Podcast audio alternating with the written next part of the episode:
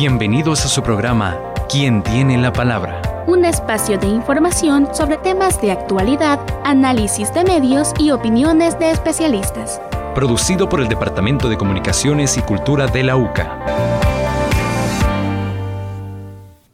Muy buenas noches, ¿qué tal amigos, amigas? ¿Cómo están? Sean bienvenidos a este programa, una primera emisión de este programa, ¿Quién tiene la palabra? En este 4 de enero de 2022. Bueno, estamos inaugurando ya este nuevo año en este espacio, así es que gracias a usted, amigo y amiga Radio Escucha, por mantenerse fiel a nuestra sintonía. Eh, vamos a hablar esta noche de la Ley de Recursos Hídricos y también del nuevo estado anunciado por el gobierno durante los últimos días del año pasado. Una de las noticias que nos, eh, que nos diera la administración de gobierno. Para ello está con nosotros como invitado el doctor Ricardo Navarro, él es presidente del Centro de Tecnología Apropiada CESTA. ¿Qué tal, doctor? Buenas noches. Buenas noches, pues aquí un gran gusto estar con usted, Serafín, ciertamente. ¿Qué tal de año nuevo? Sí, esperando que este año sea mejor que el que acaba de terminar, ¿verdad? Eso sería lo ideal, pero a ver qué tal, ¿verdad? Con todos los problemas ambientales, sociales, económicos, políticos, en fin. A ver qué depara el destino. Bien, si tuviéramos que, conocer, este, digamos, qué fue lo que más le impactó, qué fue lo, lo, más, lo más fuerte, digamos, eh, que, usted percibió durante 2021, ¿qué, qué serían? Mire, eh, yo creo que tiene que ver con la pandemia, pero no con el virus, sino con las reacciones de los gobiernos al virus. Yo estoy convencido que más impacto generó la forma como reaccionaron los gobiernos, el pánico que nos metieron, que el virus en sí. Veamos El Salvador. Yo recuerdo cuando decían que venía el virus, presidente decía que iba a haber un millón de personas contagiadas en no sé cuánto tiempo, que había que detenerlo, pararon al Salvador. Imagínate todo el impacto que tuvo eso, sobre todo en la gente que tiene pocos recursos económicos. Y ahora que hay, según parece, miles de personas contagiadas, todos andamos en la calle tranquilos. Eh, aquí al aeropuerto entra y sale el que le da la gana. ¿Y cuál es el problema? ¿Verdad? Y estaba yo viendo en las noticias que el hospital, el vacunatorio que han hecho, ese galerón, eh, estaba vacío, decían. Y entonces, aquí nos están mintiendo. ¿Para qué ha servido todo eso? Le metieron pánico a la gente. Yo estoy convencido que con nosotros han hecho un están experimentando. Y el presidente está prestando eso, por supuesto. Están experimentando. Y a nivel internacional también. Mire, salió una vacuna primero, que el 90 y no sé cuánto por ciento, ahí decían que la Pfizer, no sé cuánto, la Moderna y que no sé qué, y que el 90 y el 80 de efectividad. Al rato, un refuerzo. Al rato, el tercer refuerzo. Hoy están hablando del cuarto refuerzo. No le atinan, si es que es la verdad, no le atinan, ese es el asunto. Nos están engañando a todo el planeta. Por cada variedad que salga va a venir también una vacuna. Y, cada nueva, hoy dice que el, el, ¿cómo se llama? El Omicron. El Omicron, bueno, ha salido otro, el Hugh, Hugh, acaba de salir. Sí. Que lo detectaron ya por Camerún, dice. Hace dos días. Sí, y que no, la vacuna no, no, no, no sirve. A mí me parecía interesante lo que decía un científico, decía, este Omicron decía, es un virus ya atenuado, altamente contagioso, nos va a contagiar a todos, pero es bien débil. Esta es la vacuna natural que la ciencia médica debería haber eh, desarrollado y no ha podido hacerlo. La naturaleza parece que la vino a poner. Decía él, sumamente interesante, ¿verdad? Yo lamentablemente no soy médico, ¿verdad? ni epidemiólogo, menos todavía como para decirle si eso es cierto o no es cierto, ¿no? Yo simplemente desde afuerita, como dicen, ve uno las cosas pero sí ciertamente que han abusado de la opinión del mundo. ahí, ¿para qué ha servido esto? Para que se hagan grandes millonarios las empresas farmacéuticas, incluyendo los dependientes como las de aquí de El Salvador. Para que se hagan grandes millonarios empresas como, como este señor eh, Besos de Amazon. Decía que había ganado como 60 mil millones de dólares. O sea, para eso ha servido. Ha servido para experimentar. A nosotros nos han tenido como conejillo de indias. ¿verdad? Pero bueno, así, así, estuvo el mundo en 2021. Correcto. Eh, Pero dentro de estas cosas también en nuestro país hubo un escenario muy, muy específico.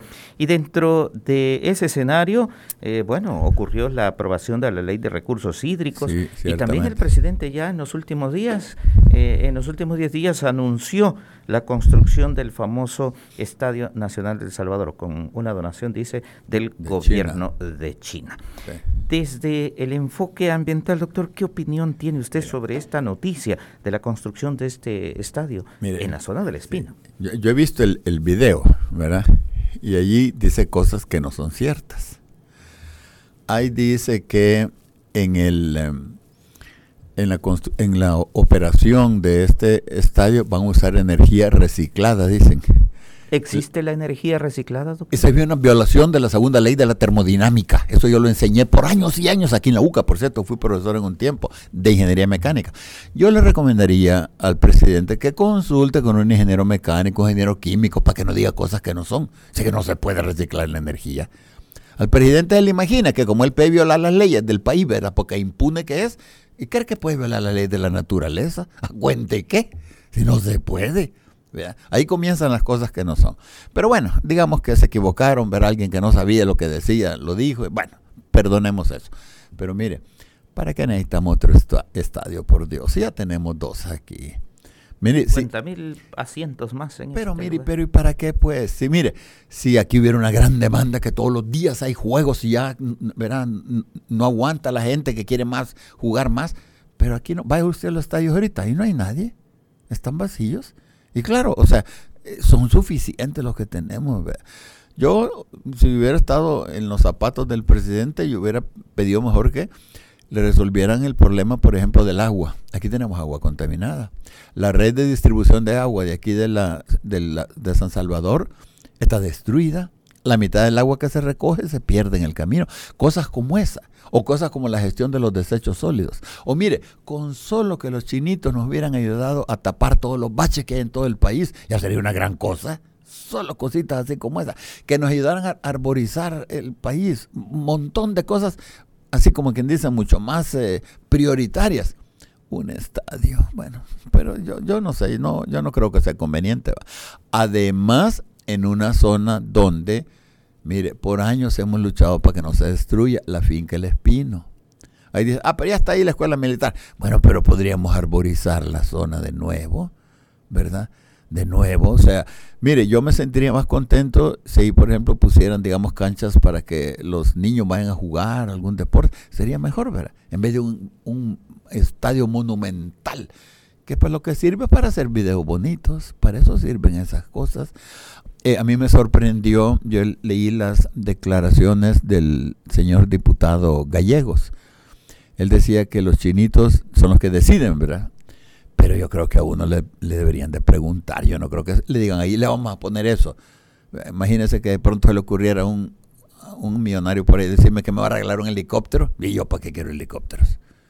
Si me dan una finquita por ahí, pues me sentiría más contento, ¿verdad? Pero un helicóptero. Y eso es lo que pasa. O sea, yo imagino que el, el gobierno chino ofrece cosas, está bien, pero yo creo que algún margen de poder incidir en eso debe tener el gobierno salvadoreño, ¿verdad? Y si no, pues el gobierno chino creo que debería reflexionar eh, al respecto. También fue preocupante cuando dice, porque nosotros dijimos que debería concentrarse en cosas como el agua, ¿verdad? En limpiar el agua. El diputado gallego dijo que, bueno, si tienen interés en eso, que, lo pidan ellos al gobierno chino. A mí me sorprende porque eso no es que tengamos interés nosotros, debía ser interés de él también. Si todos debíamos tener interés en que el agua esté limpia, todos, los abogados, los contadores, los ambientalistas, los todos debíamos tener interés en eso. A mí me sorprendió ciertamente que el diputado, como quien dice, esa es cosa de ustedes, no de nosotros. No, eso no debería ser. Bien. hemos preparado una nota informativa sobre, sobre este proyecto y también sobre la ley del agua. Vamos a escucharla para poner un poco de contexto. Los hechos más importantes de la realidad nacional e internacional. Una reflexión sobre los problemas de actualidad. Todo esto y más en tu sección Cápsula Informativa. Al cierre del año 2021, el presidente Nayib Bukele anunció a través de su cuenta de Twitter el proyecto de un nuevo Estadio Nacional de El Salvador que se supone iniciará su construcción este 2022 con ayuda de China, en el terreno donde actualmente se encuentra la escuela militar, en antigua finca El Espino, en antiguo Cuscatlán. Sin embargo, organizaciones ambientalistas advierten un impacto negativo en el área natural protegida El Espino. Ante la llegada del proyecto, Luis González, de la Unidad Ecológica Salvadoreña, UNES, señaló que es preocupante que se quiera hacer un nuevo proyecto en el área o cercana al área natural protegida. El vocero de la UNES señaló cuatro consecuencias graves en caso de continuar la deforestación en la zona. La falta de filtración de agua, cambio del clima, aumento de la temperatura en la zona y posibles inundaciones en la capital por la falta de filtración del agua de lluvia en esa zona de bosque. El nuevo estadio también implicará el uso constante de agua, lo cual disminuirá la cantidad del suministro de líquido en zonas aledañas, lo cual lleva a la discusión sobre el tema del agua, cuya ley fue aprobada a finales de diciembre pasado. La Ley General de Recursos Hídricos, promulgada el 21 de diciembre de 2021, reconoce el derecho humano al agua y la no privatización. Sin embargo, un análisis del Centro Salvadoreño de Tecnología Apropiada señala que pareciera que la ley se hizo para que no se cumpla el derecho humano al agua y para potenciar la privatización del servicio. Aunque esta ley establece que las autoridades del sector agua potable y saneamiento deberían respetar el derecho humano al agua y fomentar que el servicio sea prestado de una forma continua, segura, con calidad y presión adecuada, los ambientalistas no lo creen posible. Para quien tiene la palabra, Paola López y Enrique Escobar. Edición de audio, Gabriela Zelaya. Bueno, gracias a nuestro equipo de producción por esa nota que nos da algunos datos adicionales sobre el tema que estamos abordando. A ver, eh, doctor, ¿por qué no es bueno construir una obra pública como esta, como este mega, esta mega cancha, este estadio, ahí en la zona del Espino? Eh, ya escuchamos la postura de, de, la UNO. Sí, mire, es que eh, Primero que aquí en El Salvador hemos destruido eh, las zonas boscosas. Debíamos tratar de rehabilitar lo que hemos destruido. Son zonas recolectoras de agua y lluvia. Mire, ahí en El Espino, eh, hace años llegaba Anda, tenía unos pozos ahí y cada año eh, abría los pozos dos metros más porque el agua se iba escaseando. O sea, enseña que estamos extrayendo más de lo que está llegándole al manto acuífero, ¿verdad? Y esto producto de que, bueno, al urbanizar las zonas, el agua no le queda mucho tiempo para penetrar al subsuelo y agarra cuesta abajo. Y siendo un bus por allá mal puesto cerca de un río, como sucedió, ¿se acuerdan? En la Málaga, con el bus de la iglesia Lim, o sea, se lo llevó. Esas cosas suceden. Entonces yo creo que deberíamos más bien tratar de rehabilitar esas zonas Aparte de todos los impactos colaterales, usted, o sea, eh, más emisiones de gases de efecto invernadero, más cambio del clima, ¿me entiende? Más problemas, pues. Entonces yo creo que no deberían estarse haciendo esas cosas. Aunque el presidente ha dicho, bueno, esta es una obra que va a integrar a un complejo ya urbanístico que se está desarrollando. Eh, e incluso es bueno sacar, no lo dijo así, pero eso es lo que insinuó, ¿verdad? Es bueno sacar a la escuela militar porque ya está en medio de centros comerciales. Y no se da cuenta usted que el presidente dice cosas que no son. Dice a veces cosas que después dije lo contrario, ¿no se da cuenta ustedes? Hay videos donde el presidente dice, eh, ¿cómo es posible que el Ejecutivo eh, domine el Legislativo y aquí, ¿verdad? Debía haber democracia. Y después él hace lo mismo. No, si es que no se puede tomar en serio el señor. Él dice una cosa y después dice otra, totalmente distinta. O dice una cosa y hace otra. Entonces, no, él, dice cosas, ¿verdad? Pero bueno, Así es la vida. Más allá de, los, de, lo, de lo que ya conocemos, ¿qué otros daños ambientales se pueden esperar, digamos, de una megaconstrucción? Estoy pensando, por ejemplo, en los canales naturales, las escorrentías, las quebradas, a raíz de la falta de impermeabilidad del agua. Claro, mire, ahí también, acuérdese usted, es zona de eh, anidación de especies. Esta es otra cosa importante también, ¿verdad? ¿Se acuerda? Por eso se hablaba del Parque Los Pericos en un tiempo, porque zonas de pericos. Y varios de ellos, no sé si ustedes se han dado cuenta, se vienen a la UCA. Sí. Este es un parque, hoy es un parque de pericos. Sí, correcto. Entonces, ahí también estamos destruyendo eh, las zonas que sirven para la biodiversidad. Y mire, de los problemas más graves que hay a nivel planetario es todo el deterioro de la biosfera, producto de la destrucción, la erosión genética. Las eh, especies están a ritmos eh, entre 100 y 1000 veces superiores a lo que naturalmente, ¿verdad? Por toda la evolución del planeta, se van perdiendo. O sea, estamos destruyendo terriblemente la biosfera. Y el asunto es que estamos generando más vulnerabilidad a todo lo que es la vida. Ese es otro impacto súper importante. Aparte que también cuando usted tiene una mega obra, sobre todo la a veces forma irresponsable que reacciona el ser humano, eh, tiran basura por todos lados. Mire, y se va a volver una cancha de plástico, a ver, afuera, verá. Va a ver usted cantidad de plástico en el suelo que van a ver. Yo creo que no debería, el gente debería reflexionar sobre esas cosas, pero es que él, él así le gustan las cosas tipo Bitcoin City, ¿verdad? Así, eh, que se puedan poner en videos y hacer cosas así, y estamos en otro mundo, como que estuviéramos en otro planeta él debería de haberlo puesto de jefe de relaciones públicas de Disneyland, así, ¿verdad? Que uno ve todo, que son simplemente un, un cuento, pues, Alice en el País de las Maravillas, ese tipo de cosas. Pero la realidad nuestra es que tenemos serios problemas ambientales. Y si usted ve, por ejemplo, todos los reportes que ha sacado el panel intergubernamental de cambio climático hace algunos meses, es terrible. O sea, hay, bueno, podríamos hablar de eso, serios problemas que vamos a tener en el futuro próximo. ¿Este estadio contribuirá a este efecto del calentamiento? Ah, no, claro. Cualquier actividad donde usted genere gases de efecto invernadero, se necesita energía para eso. Bueno, y, y además, no sé si usted vio eh, un video que anda por ahí que en la este proyecto que están realizando los eh, señores de China allá en la en la eh, la Biblioteca Nacional, ahí están quejándose también maltratos serios a los trabajadores.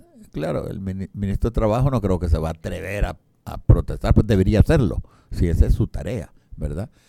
Pero es otra cosa también que va, eh, digo, lamentablemente a impactar a nuestra población, el que estén dañando también a la gente.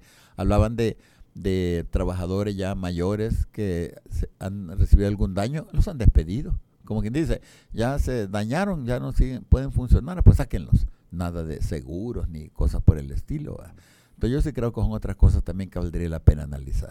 Mire, doctor, ¿y hay estudios o hay algún mecanismo de cómo poder supervisar, por ejemplo, los materiales que se van a utilizar? Si se está ofreciendo aquí para la construcción de ese estadio materiales reciclados, ¿hay alguna manera de saber si esos materiales reciclados realmente no son materiales peligrosos, altamente contaminantes, eh, como hace unas décadas? Se señalaba China de utilizar ese tipo de tecnología contaminante. Mire, yo, aquí en El Salvador no, que no le quepa duda que eso va a entrar libremente todo. Entiendo yo que hasta, hasta trabajadores traen de los todos los principales trabajadores los traen de China también, ¿verdad? Aquí algunos obreros eh, van a contratar, pero eh, todo viene de allá y, estas son cosas que eh, el gobierno nuestro le está apostando a querer a querer hacerse imagen, ¿verdad? Bueno, mire usted el video que ha salido, pues un video bonito, ciertamente. En eso invierten bastante este gobierno, en hacer esos videos bonitos. Entonces yo creo que eso, nada de eso se va a, examinar, ciertamente. Y también, mire, hay cosas que también amerita investigar en China, porque eh, siempre hemos acusado a Estados Unidos de ser el principal contaminador del planeta en términos de cambio climático. Mire, en el año pasado, el 2021, China emitió, no, perdón, estoy hablando del 2020, China emitió más del doble de gases de efecto invernadero que Estados Unidos. Ya Estados Unidos ya no es el principal contaminador del planeta, es China ahorita. O sea, en todo el récord ambiental de China, pues también, ¿verdad? Ya hoy está más preocupante. Allá por 1960, China, bueno, China tiene un montón de gente, va. Eh, pero no, es, no estaba en el escenario de los grandes. Ahora sí es el principal. Claro, hay que reconocer también que China eh, tiene bastante gente. Eh, a nivel per cápita, ciertamente Estados Unidos todavía más que China. Pero el problema es que para nosotros los salvadoreños eh, no, nos interesa mucho si el gas de efecto invernadero lo meten en un lado o en otro. Nos interesa cuánto es que emitan, porque de la cantidad emitida depende el impacto ambiental y el impacto ambiental es el que nosotros sufrimos. Pero China ya pasó en términos per cápita de emisiones de gases de efecto invernadero a Europa. Ya lo pasó China y va para arriba y va a pasar a Estados Unidos en algunos años. Y eso es preocupante porque vivimos en un planeta donde lo estamos destruyendo. Así lo estamos destruyendo. Miren, eh, hay cosas que, eh, permítame eh, tratar de adivinar.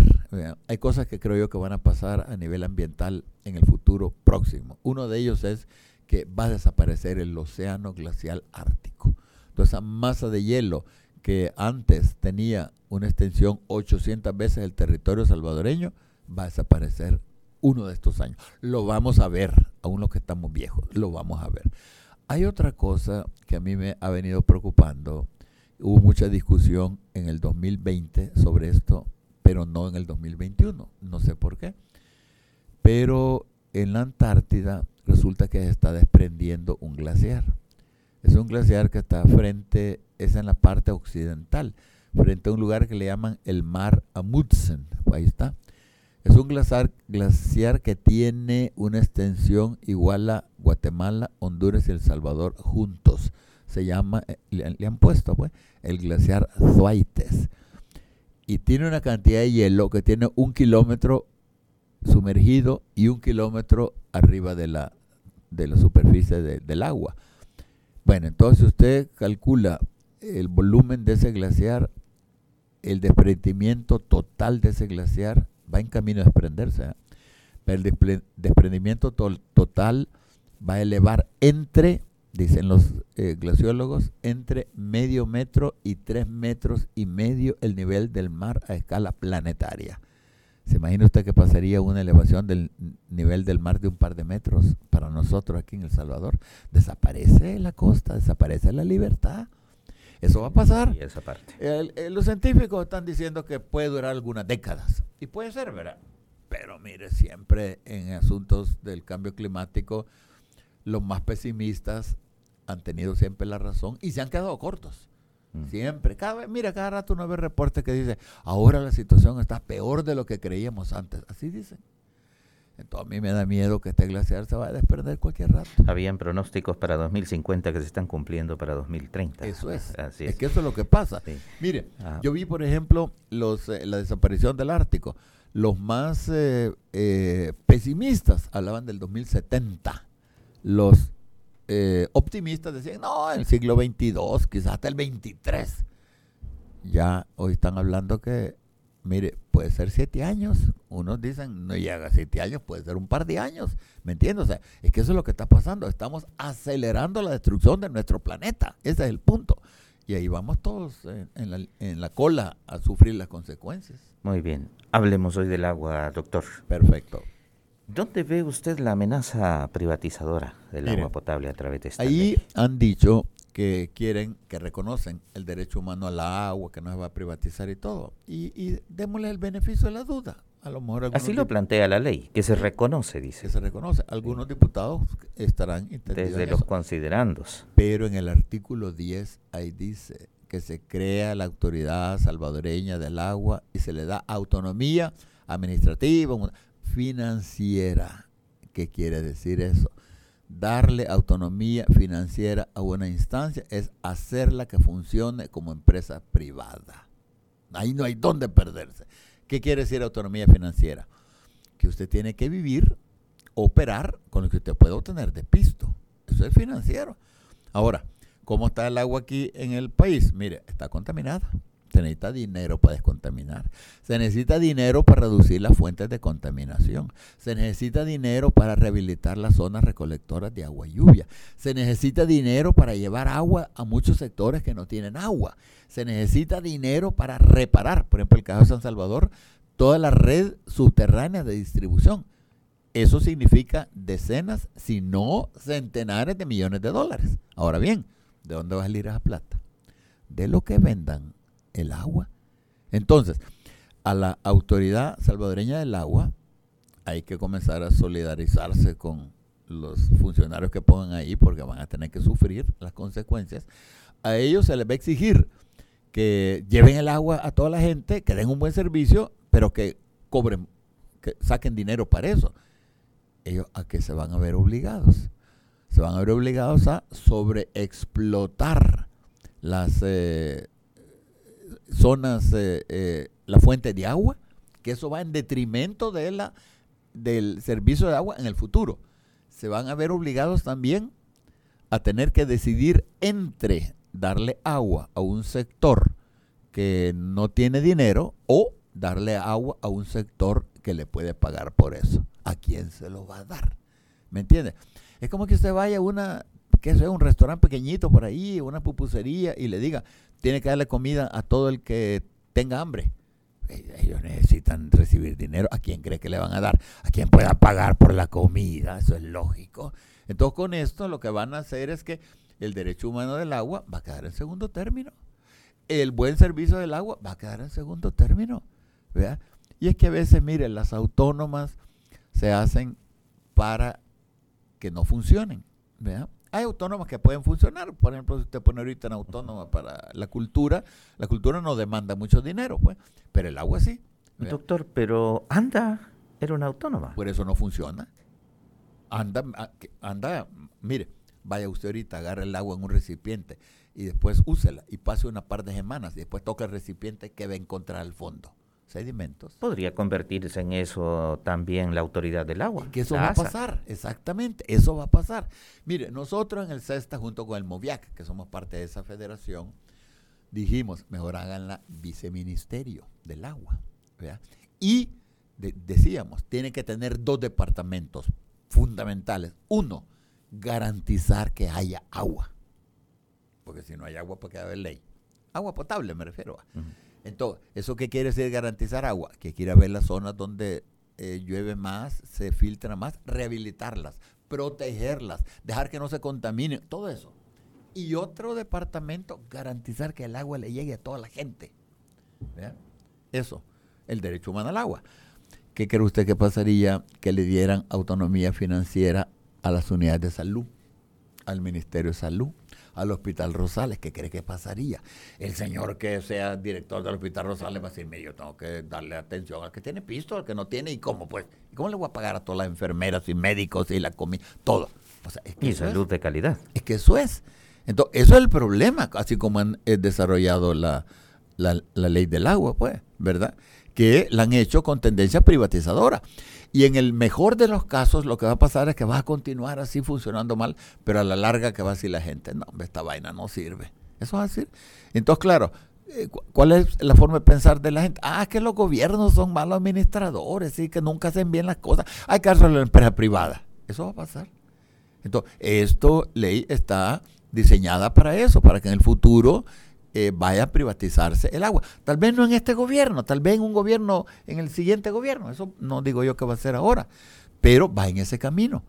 Es que mire, para dar un buen servicio hay que invertir. Tenemos un deterioro terrible en todo lo que es el suministro del agua. Por eso nosotros sugeríamos al inicio que mejor hubiera sido haberle suplicado a los eh, amigos y amigas de la República Popular China de concentrarse en mejorar el servicio del agua. Eso es una gran cosa. Entiendo que entre otras cosas han puesto una planta eh, potabilizadora ahí en la costa. Eso estaría bien. Claro, yo no he visto los detalles, he oído nomás eh, por ahí va. Eso estaría bien y otra creo que más cerca por acá también estaría bien. Pero esas son las cosas que necesitamos nosotros. Bien, son las 7 con 30 minutos. Vamos a ir a una pausa, doctor, y amigo Radio Escuchas, volvemos enseguida. Cuando regresemos, usted, amigo y amiga Radio Escucha, puede eh, dejar sus mensajes, puede participar activando nuestros números telefónicos y también nuestras redes sociales. Ya volvemos. En la internet puedes buscarnos en nuestra página web www.ysuca.org.sb, en Twitter como arroba ysuca917 y en Facebook como Radio YSUCA 91.7 FM. YSUCA, contigo en la nueva era digital.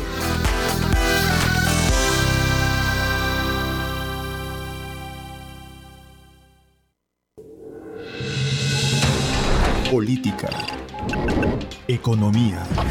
Realidad nacional. Realidad nacional.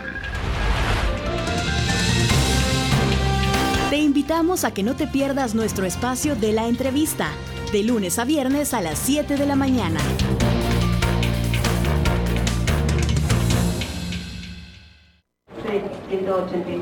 a la ventana número 4. Buen día, vengo a hacer un depósito a mi cuenta. Claro que sí. Bienvenido a este banco, señor COVID. Sus abonos son tres o cuatro diarios y van en aumento. A veces pueden ser cinco o más los que caen. Mm, bueno, pero en total usted ya pasa de los dos mil. Y ya voy a abonar más. Mire la fila, pues, bien juntitos todos.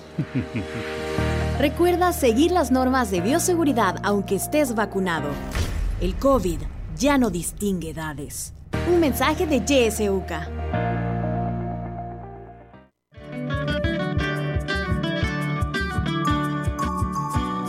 Somos la estación que te acompaña siempre. YSUCA, la voz con voz. YSUCA, siempre con vos. 91.7, la voz con vos.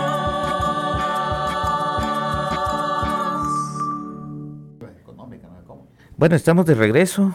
Aquí ya son las 7 con 33 minutos. Estamos de regreso en esta conversación sobre la ley de recursos hídricos y el nuevo estadio anunciado por el gobierno. Estamos en este momento hablando sobre la ley de recursos hídricos y nos acompaña el doctor Ricardo Navarro, presidente del Centro de Tecnología Apropiada CESTA. A partir de este momento ya usted, amigo Radio Escucha, puede marcar nuestros teléfonos y también utilizar nuestras redes sociales.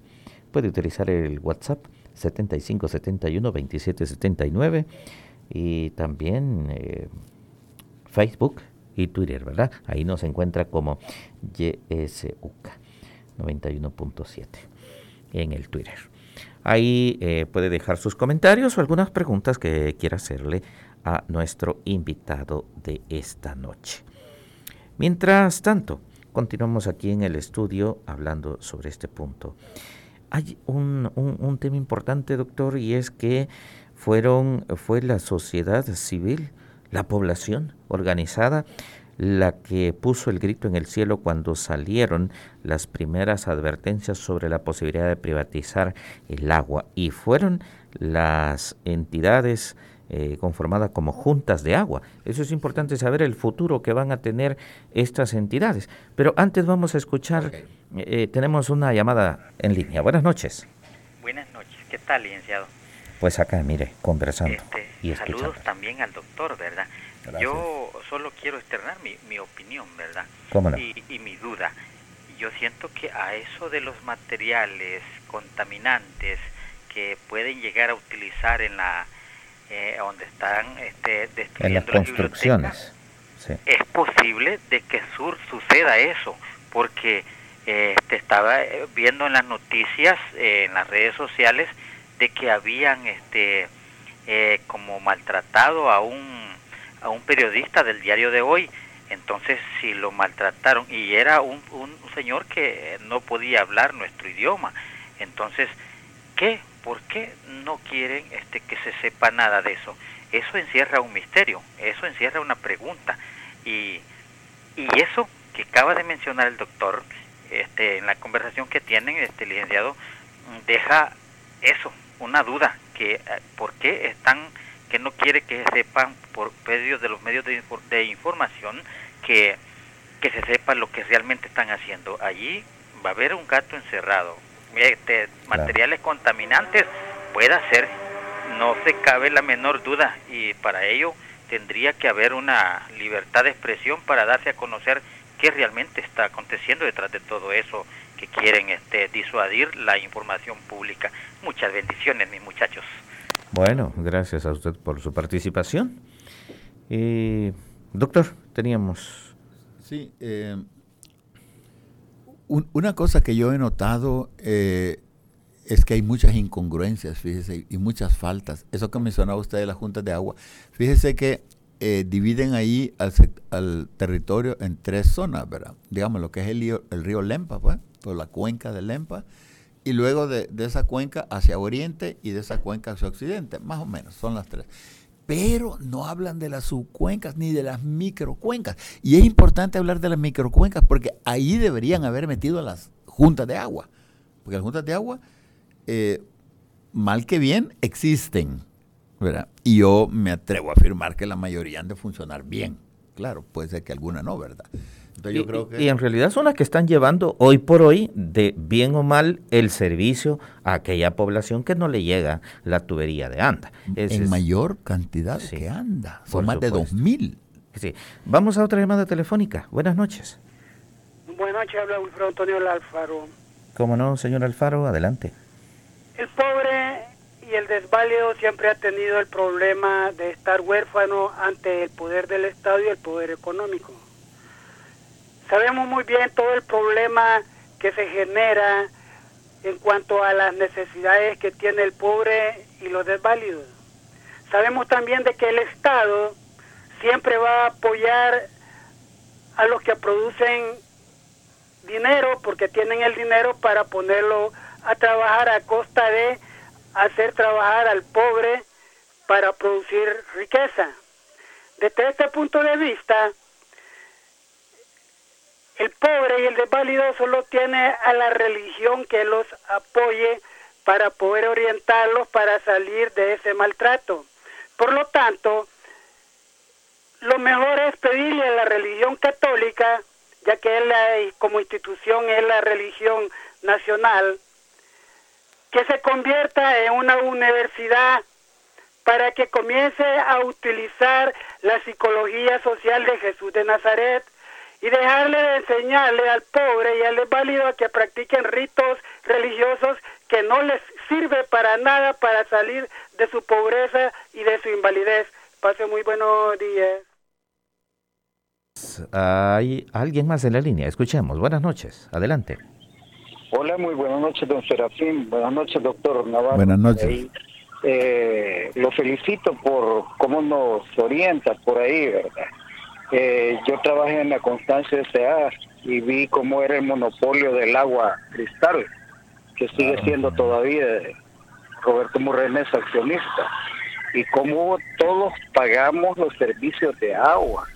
Y el agua es un bien protegido, es vida.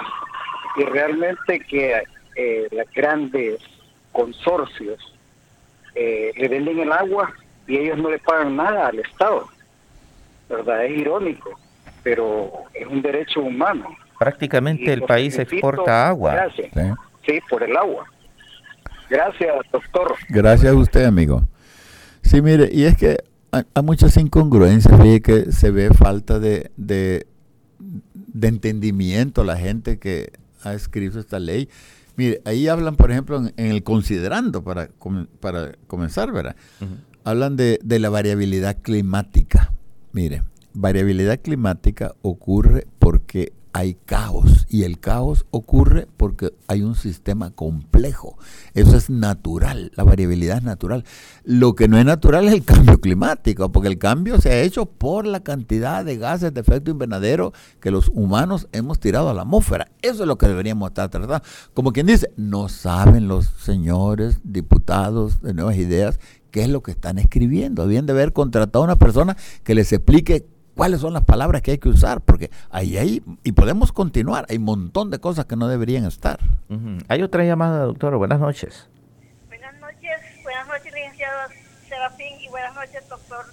Buenas noches. Dice que yo lo que estoy meditando y pensando es que el gobierno este, de Bukele es el, el que se interese por el bienestar común de la población y no que esté pendiente de tanto de esas monedas tan eh, Bitcoin que eh, hay se está preocupado más por el Bitcoin que por otras cosas de la, de, de la humanidad, eh, de aquí de nosotros los salvadoreños.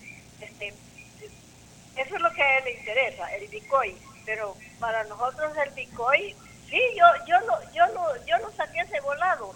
Y sabe, lo saqué. Pero el problema es de que yo me están me estaba diciendo los de los que trabajan en el en Chihuahua que continúe, que continúe. Yo para qué voy a continuar en eso si yo no puedo, no puedo estar manejando el teléfono y puedo andar el teléfono en la calle, porque el teléfono me, me cuesta 500 dólares y entonces yo no lo puedo andar en la calle. Yo lo utilizo aquí en mi casa, y pero no lo saco a la calle.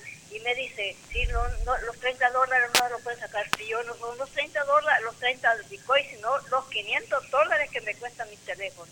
Eso es lo que yo cuido. Entonces, por eso, él, yo lo que quiero es que se interese en el bien común de la población, este, mejorando la, lo que falta, porque cada, cada gobierno tiene que ir mejorando lo que otro no terminó, solamente. Bueno, gracias por su participación. Vamos a la otra llamada. Buenas noches.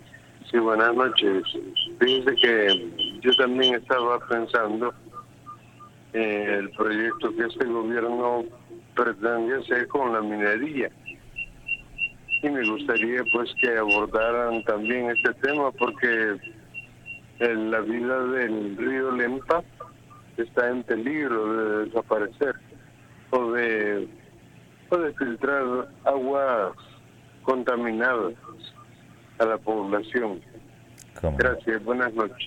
Buenas noches. Eso es importante Sí, no, también claro que sí. doctor. Pero mire, ya que hablaba la amiga del Bitcoin, fíjese bien, quieren hacer un Bitcoin City a la par del volcán de San Vicente. Al presidente se le imagina que por estar a la par del volcán es que va a sacar la energía rápida. Mire, eso es como que quisiéramos hacer un, un proyecto, ahora necesitamos mucho dinero y para sacar dinero vamos a ir, a poner la oficina a la par de un banco. Si así no se consigue el dinero, ¿me entiende? Mire, cualquier rato se erupción en el volcán ese y va a terminar con lo que esté alrededor. Igual que estar a la par de un banco, hasta peligroso. Un día alguien quiera asaltar el banco y se agarran a tiro los policías con los asaltantes, le puede caer usted un tiro si es un vecino que no tiene nada que ver. No, mire, es que ahí muestra que no hay, no hay, no, hay conocimiento de lo que está pasando. No no hay conocimiento. Yo recomendaría al presidente que contrate una persona que le ayude a pensar, porque eso necesita el presidente. A alguien que le ayude a pensar qué es lo que conviene y qué es lo que no conviene en El Salvador. A mí me preocupa mucho el, el- la- el la dirección que estamos llevando en, en nuestro país Bien, actualmente. Doctor, alguien más escribe aquí en, en- en WhatsApp, dice, buenas noches, como población, ¿qué podemos hacer para revertir el efecto invernadero? Ah, considerando que como población no tenemos poder económico ni político. Sí, miren, el efecto invernadero es algo que ocasiona el- la población mundial, ¿verdad? Y ciertamente los principales responsables son los países más grandes. Le decía, China ahorita emite el doble que Estados Unidos. Estados Unidos ahorita también es uno de los principales contaminadores, por supuesto. Europa, Japón, los grandes. Claro, a nivel ¿El nuestro... por su- Salvador cuánto estará emitiendo? ¿Cómo? El Salvador cuánto No, El estará Salvador a nivel de todo el país emite bien poquitito, pero 0.0 algo por ciento.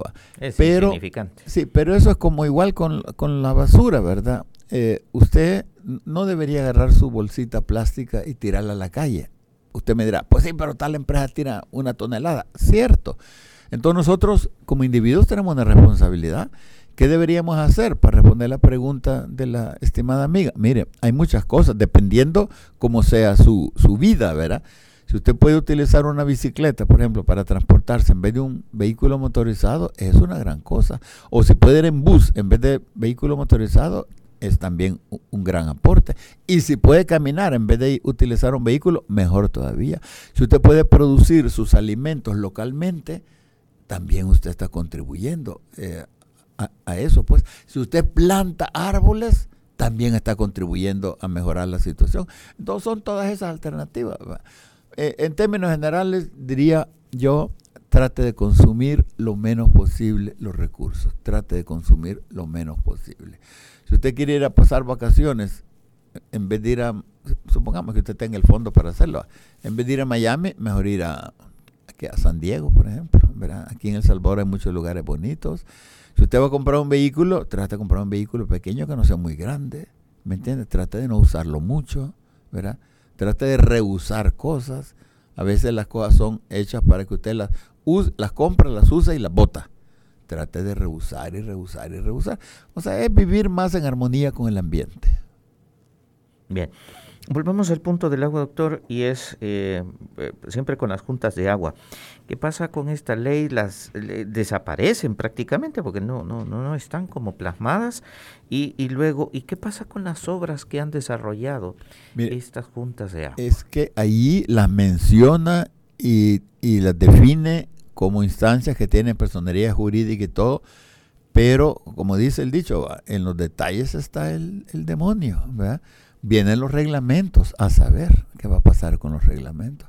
Pero es que mire, o sea, de- desde el inicio hay otra cosa así, ¿verdad? Eh, si queremos hacer una ley, y sobre todo cosas como el agua, tenemos que buscar armonía, discutir las cosas con armonía. Pero aquí siempre el presidente, oportunidad que encuentra para insultar, la utiliza. Eso no es correcto. Y le están copiando los diputados, porque yo recuerdo cuando salió eh, que iban a hacer una ley, la señora presidenta de la Comisión de Medio Ambiente y Cambio Climático dijo, en la anterior ley de la anterior eh, asamblea no encontré ni media palabra en beneficio de la población. Usted aguanta que una ley que se ha venido discutiendo 15 años no va a haber una media palabra en beneficio de la población. Es una soberana mentira. ¿Pero por qué lo dijo? Por quedar bien con el presidente. Así. Y después cuando el presidente hace la propuesta eh, de ley, un 80% era tomado del primer documento que el Ministerio del Ambiente en tiempos del presidente Funes había elaborado. Y entonces, pues, o sea, son puras mentiras.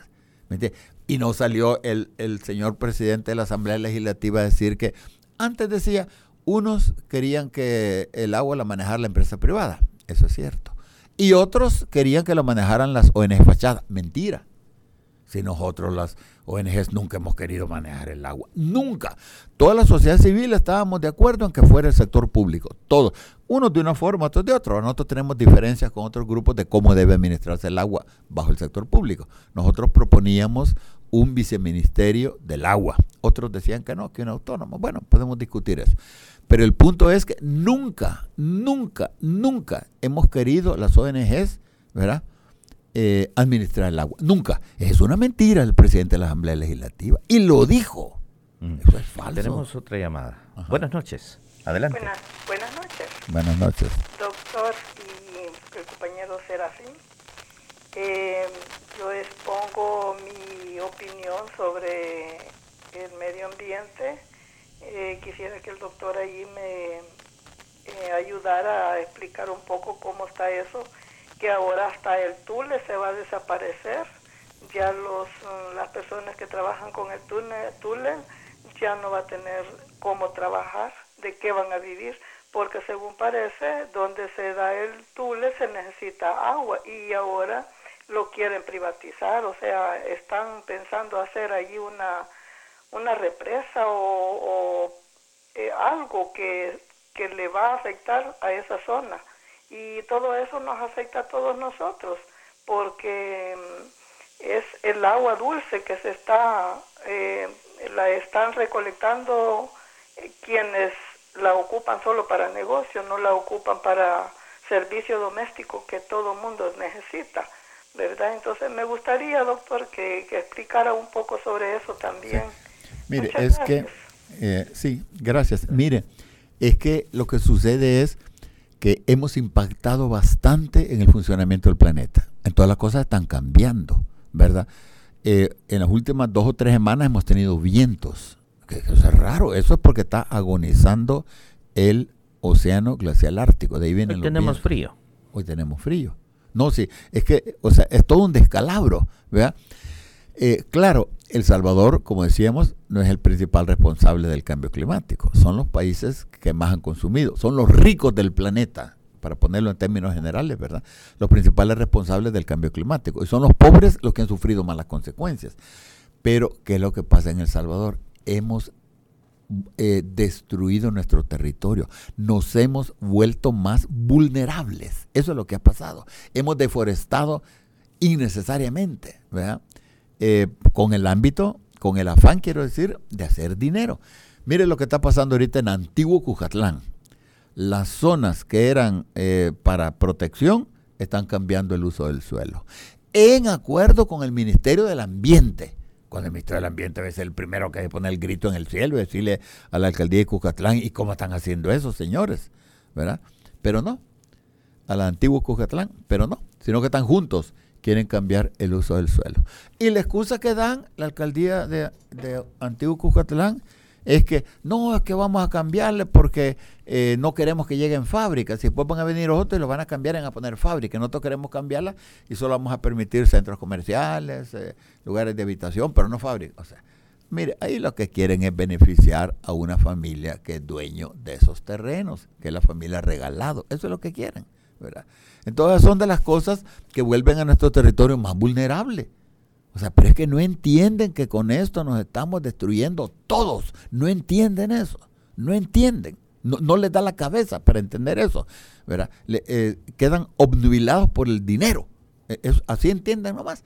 Y eso es una cosa verdaderamente lamentable porque sobre todo que estamos dejando un mundo a nuestros hijos, hijas, nietos, nietas. Mire, a nivel ya de los bisnietos, ya va a ser difícil vivir en este planeta, le cuento. Y quizás antes, quizás a nivel de los nietos, va a ser muy difícil. Bueno, dice otro mensaje, buenas noches, mire, yo pienso que el pueblo está adormecido y cualquier cosa la aceptan como beneficios eh, a pesar de que estén destruyendo el ecosistema. Y todo lo están haciendo por el dinero. No, eso es cierto, eso es cierto. Yo creo que más grave que el coronavirus ha sido el Bukele virus. Eso ha adormecido a la gente y con más impactos negativos, le cuento. Bien. Doctor, eh, ¿es posible en el futuro revertir esta ley? Me llamó la atención uno de los amigos eh, que hablaba por teléfono y, y, él hacía la siguiente afirmación. Siempre los pobres hemos estado huérfanos, decía, y no tenemos poder sí. para poder eh, actuar, para poder exigir. Es que eh, siempre la, los, la población, digamos, siempre va a ser huérfana y se va a aceptar en esa condición de huérfana. Es que mire, cometimos un grave error a nivel de civilización y es haber dejado que lo económico fuera lo determinante, ¿verdad? Y omnipresente del desarrollo. Ese fue el grave error que lo económico fuera lo determinante del desarrollo, ¿verdad? Eh, todo se rige por lo económico. Fíjese usted, solo fíjese en este detalle. Los países estamos compitiendo unos con otros para ver quién crece más, ¿no es cierto? China nos va ganando, ¿verdad? Estados Unidos, Japón, Europa van detrás y nosotros por ahí en la colita, pero en eso estamos estamos en una carrera de un crecimiento indefinido. ¿Qué quiere decir crecimiento indefinido? Cada vez mayor consumo de petróleo, carbón, gas natural, minerales, todo. Y cada vez más emisión de desechos, entre ellos cambio climático y otras cosas. Ahora, explíqueme usted, ¿podemos seguir creciendo indefinidamente en un planeta que no crece? ¿Cómo es posible? No puede ser posible. Entonces, el problema fundamental comienza a nivel del sistema económico que se vuelve político económico porque genera toda una superestructura de leyes y normas para dirigir eso. Y no solo eso, se vuelve político, económico, ideológico, porque le tratan de meter en la cabeza que eso es lo que es necesario para la humanidad. Y, y, a, y a veces hasta casi que se vuelve religioso. No que voluntad de Dios, ¿qué voluntad de Dios va a ser? ¿Me entiende? Pero ese es el problema fundamental, un sistema político, económico, ideológico que no es armónico ni con la naturaleza ni entre los países.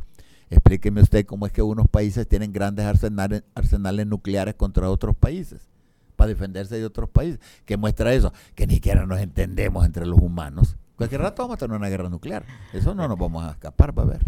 Ya nos queda poco tiempo para, para terminar este programa. Eh, pero, doctor, insisto, ¿es posible eh, revertir esta ley? La ley, sí, mire, todo que eh, hace un ser humano se puede revertir.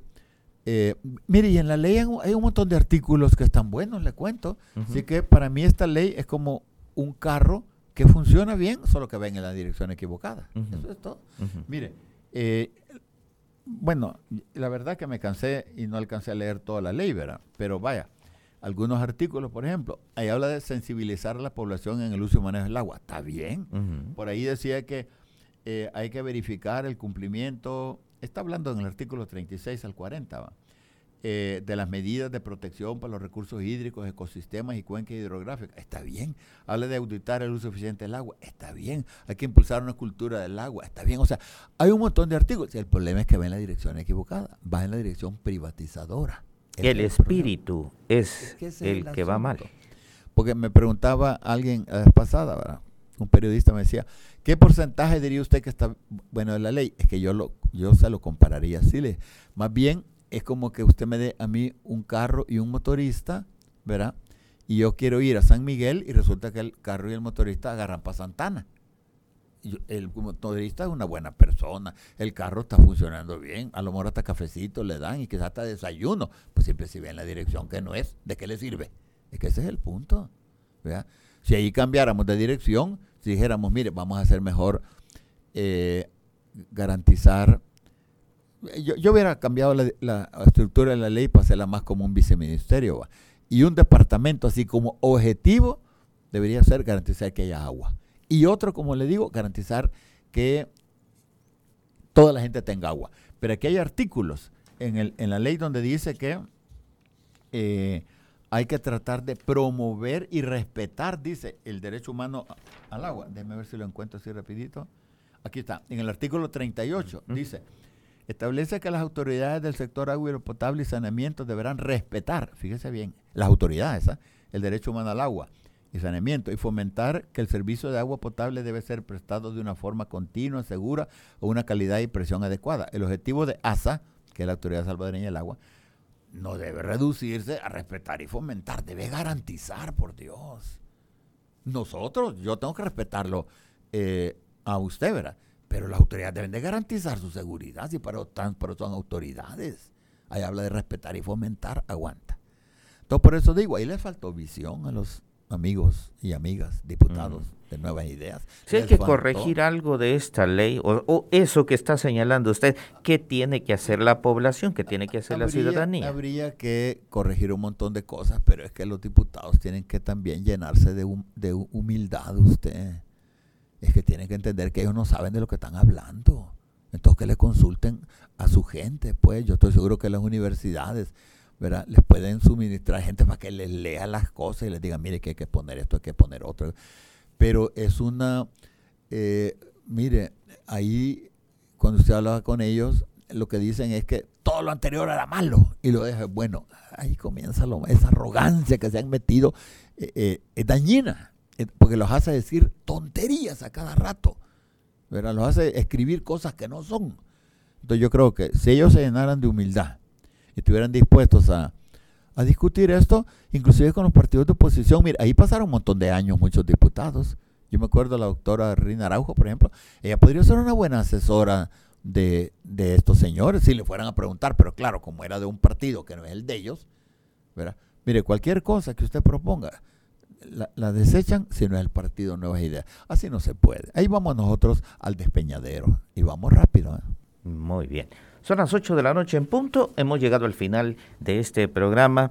Muchas gracias, doctor, por haber compartido con nosotros. Gracias a usted por haberme invitado, Serafín. Un placer estar aquí, ¿verdad? Bueno, eh, nos quedaremos pendientes de una próxima conversación. Hay otros temas interesantes de los que podemos hablar en próximos programas. Y a usted, amigo Radio Escucha, gracias por su fiel sintonía. Será hasta el próximo martes, siempre a las 7 de la noche.